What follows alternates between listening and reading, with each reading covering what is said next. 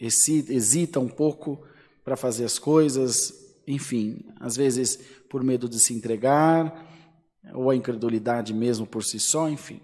O que Deus determinou-se a fazer, irmão, nem a morte, nem a vida, nem governo, nem doença, nada para diante da palavra de Deus. Nada, irmão. Só que homem faz coisa de homem. Eles tinham visto o cego enxergar, o coxo andar, o morto ressuscitar, o mudo falar, o demoniado ser curado, mas é assim mesmo, irmão.